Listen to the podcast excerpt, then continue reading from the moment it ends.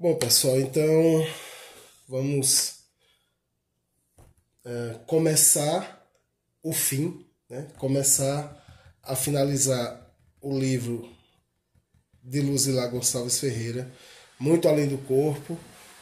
Eu acho que é um livro que, e como a gente conversou ao longo da, das nossas reuniões, e não só ao longo das nossas reuniões, mas principalmente nas, na intimidade da leitura, né?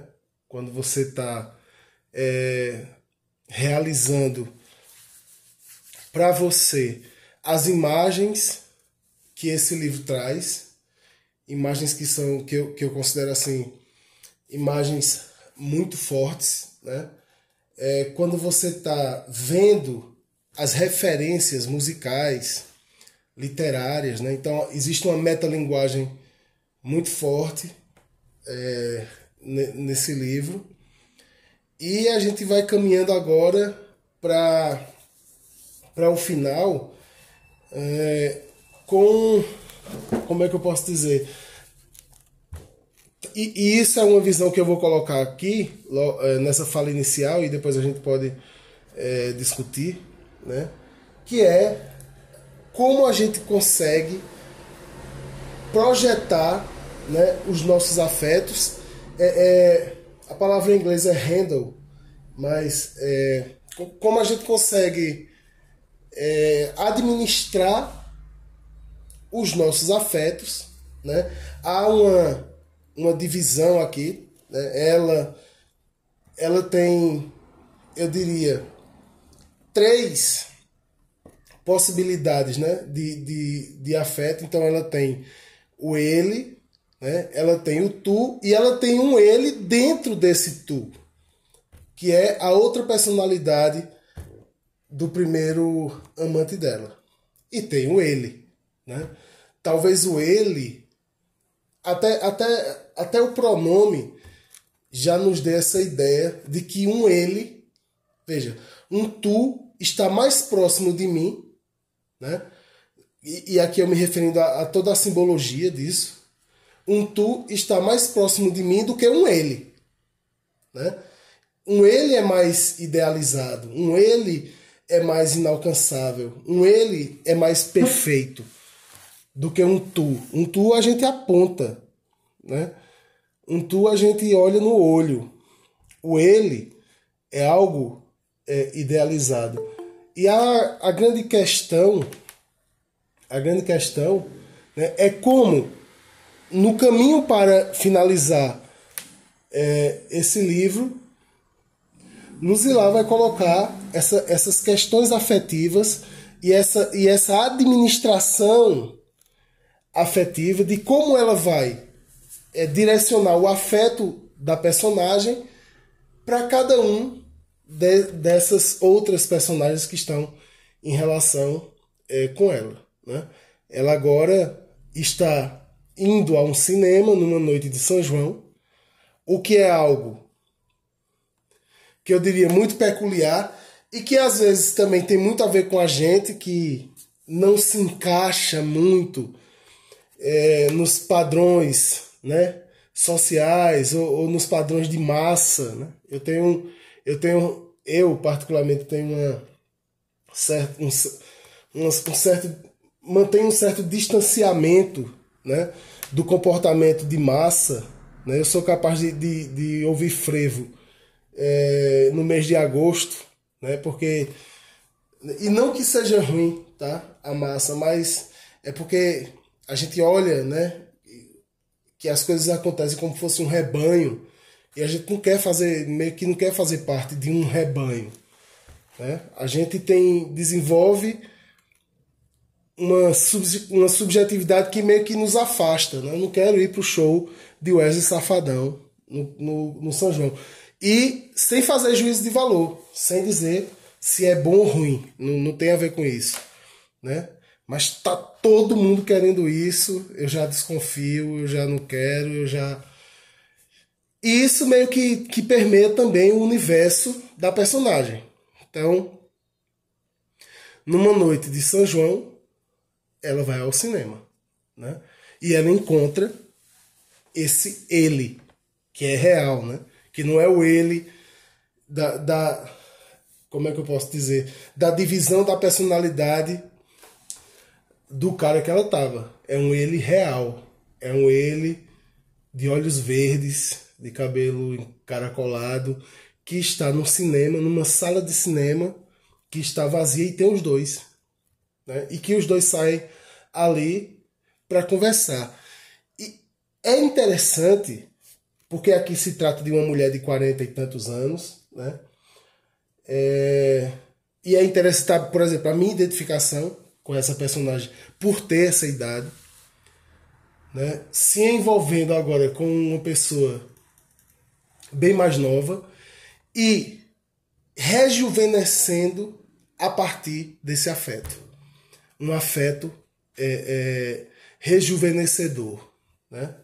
Um afeto que, que faz com que essa mulher que tem rugas, que tem vincos, né?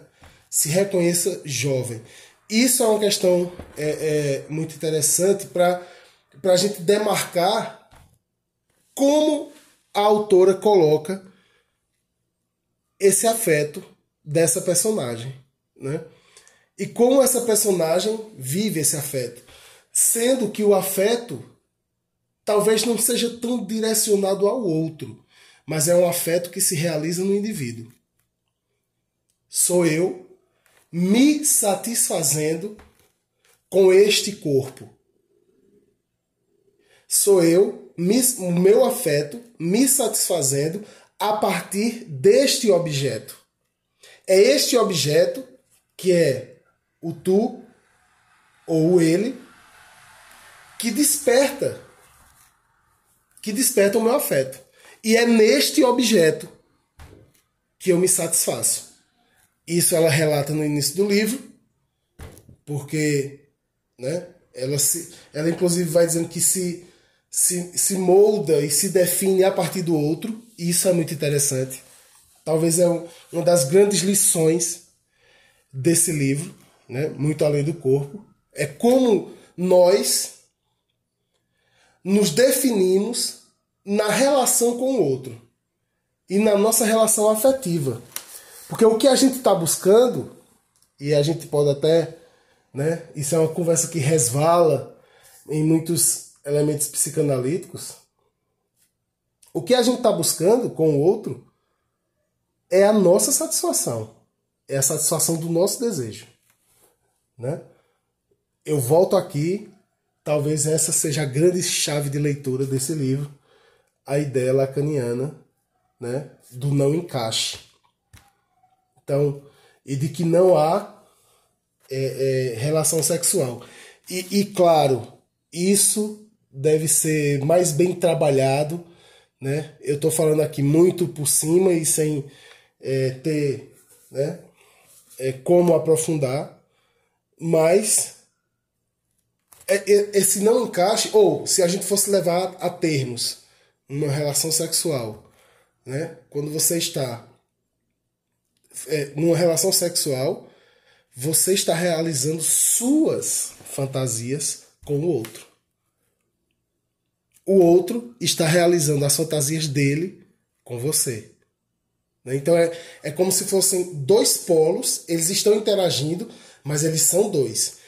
E isso fica claro em várias, em várias passagens do livro. Eu, eu, do livro. eu separei algumas para a gente ir finalizando a nossa leitura, né? É, que meio que, reafirmam no final do livro coisas é, do início. E, e, aí é uma relação diferente, né? A pessoa é diferente, é mais jovem, é mais carinhosa, se entrega mais, Tá? É, e há também um componente importante: essa pessoa vai morrer. E aí cria-se um outro afeto muito poderoso, que é o afeto, os gregos chamam isso de eros, e é um afeto que só existe na falta do objeto amado. E é um, um, e é um afeto que é muito difícil de ser dirimido. É muito difícil de acabar. Porque ele existe justamente quando você não tem aquilo que você ama. Né? É, quando ela relata a relação dela com, com esse ele, ela diz o seguinte: ambos o sabíamos. Juntos havíamos ido demasiado longe em nós mesmos.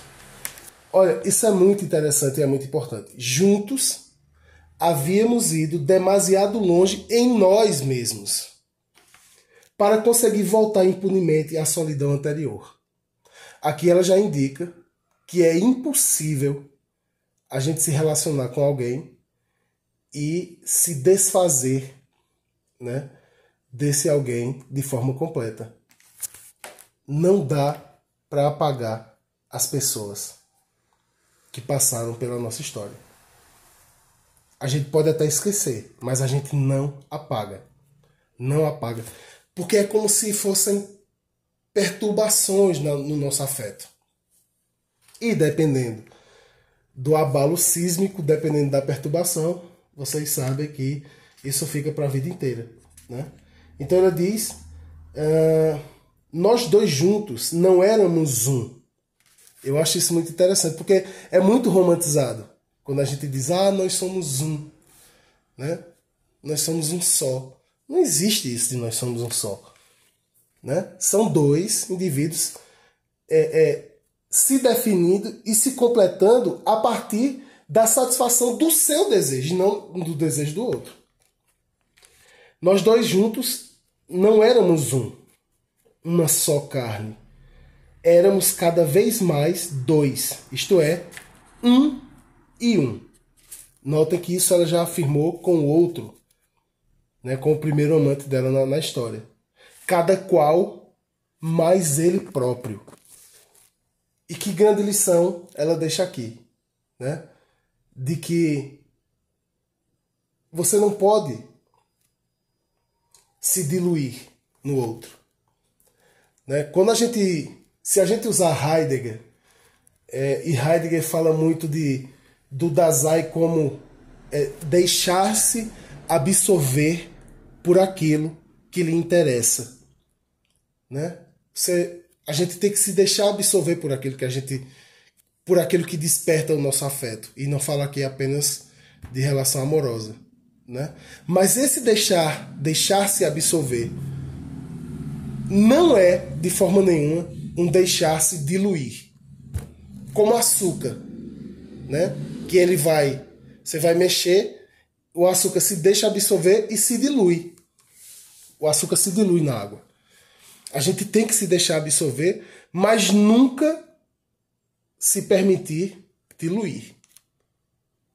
E quando você se dilui, você se entregou completamente ao outro e você deixa de realizar os seus afetos. Vejam quantas implicações importantes que tem nessa leitura, né?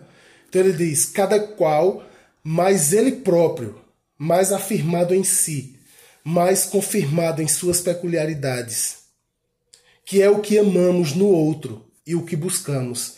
Daí o erro fatal de quando amamos, querendo modificar o amado. Se ele se molda a nós, olha, olha o que ela está dizendo aqui. Se ele se diluiu, a gente tem que se deixar absorver pelo outro. Mas a gente não pode se diluir. E olha o que, é, olha para o que ela alerta aqui, né? É, se ele se amolda a nós, por amor a nós ou não, se adapta, perde exatamente aquilo que o fazia diferente dos demais, aos nossos olhos. E o perdendo se perde ao amor. É um paradoxo e desespero de quem ama.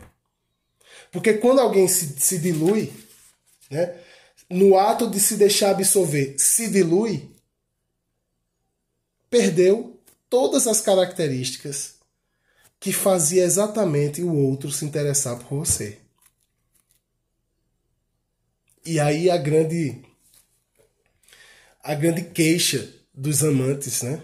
Eu fiz tanto, eu fiz tanto por ele eu fiz tanto por ela.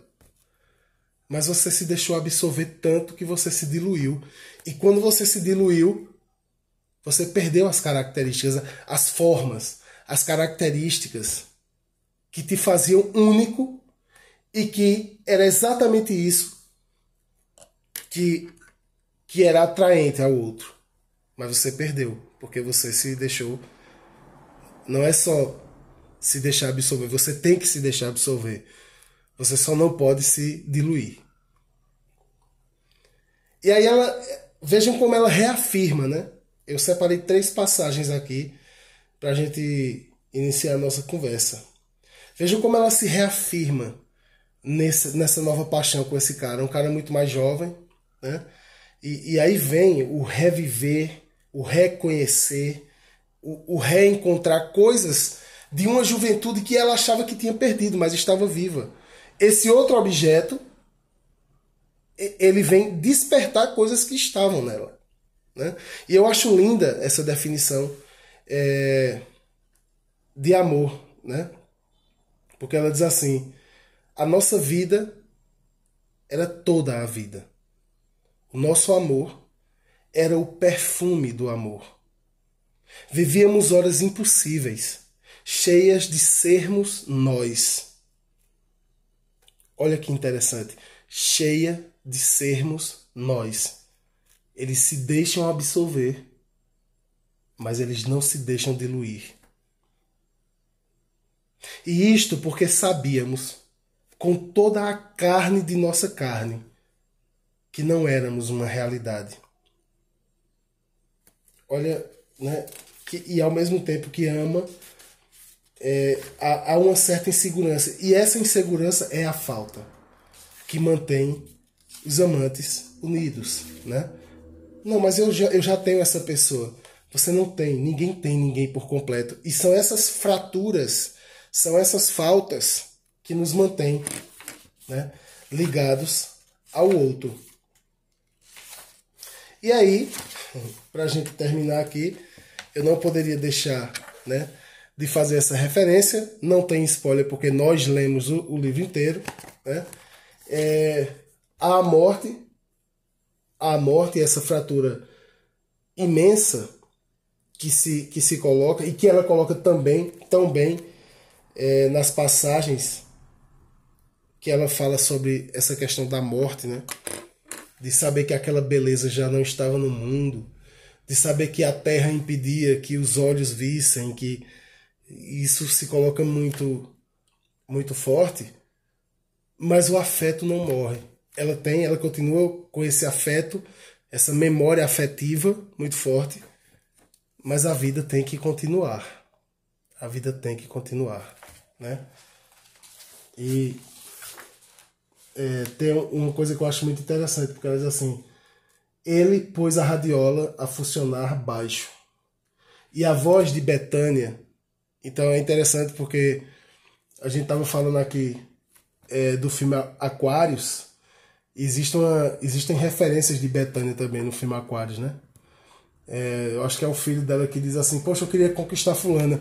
Toca Betânia para ela, mostra que tu é intenso, né? E aqui se diz assim: Ele pôs a radiola a funcionar baixo, e a voz de Betânia cantou suave, aquilo que fora quase um prefixo do nosso amor.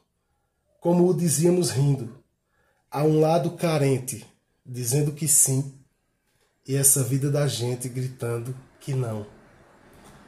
Ah, nosso caso não era mais uma porta entreaberta, e nenhum grito de alerta se fazia mais necessário. E por isso que né, ela tem que continuar vivendo. E se ela continua vivendo, ela tem que continuar amando. O, o livro termina dessa forma, que eu acho lindo. Né? Pus minha mão sobre a tua, detendo em minha face teu gesto de carinho, indizivelmente confortador. Disseste, eu soube. Indiquei com o olhar a cadeira ao lado que talvez não tivesse feito senão te aguardar. Disseste, eu vim. Um objeto que vem substituir o objeto perdido. Claro, nunca da mesma forma, mas de uma nova forma. De uma nova forma. Porque nós somos um reator de afeto que não para de sentir e de desejar até o dia que a gente morre. Tua mão buscou a minha. Aproximei-me, aproximei minha face de ti. Teu beijo vinha de longe. Queria teu perdão, falaste. Te amo, respondi.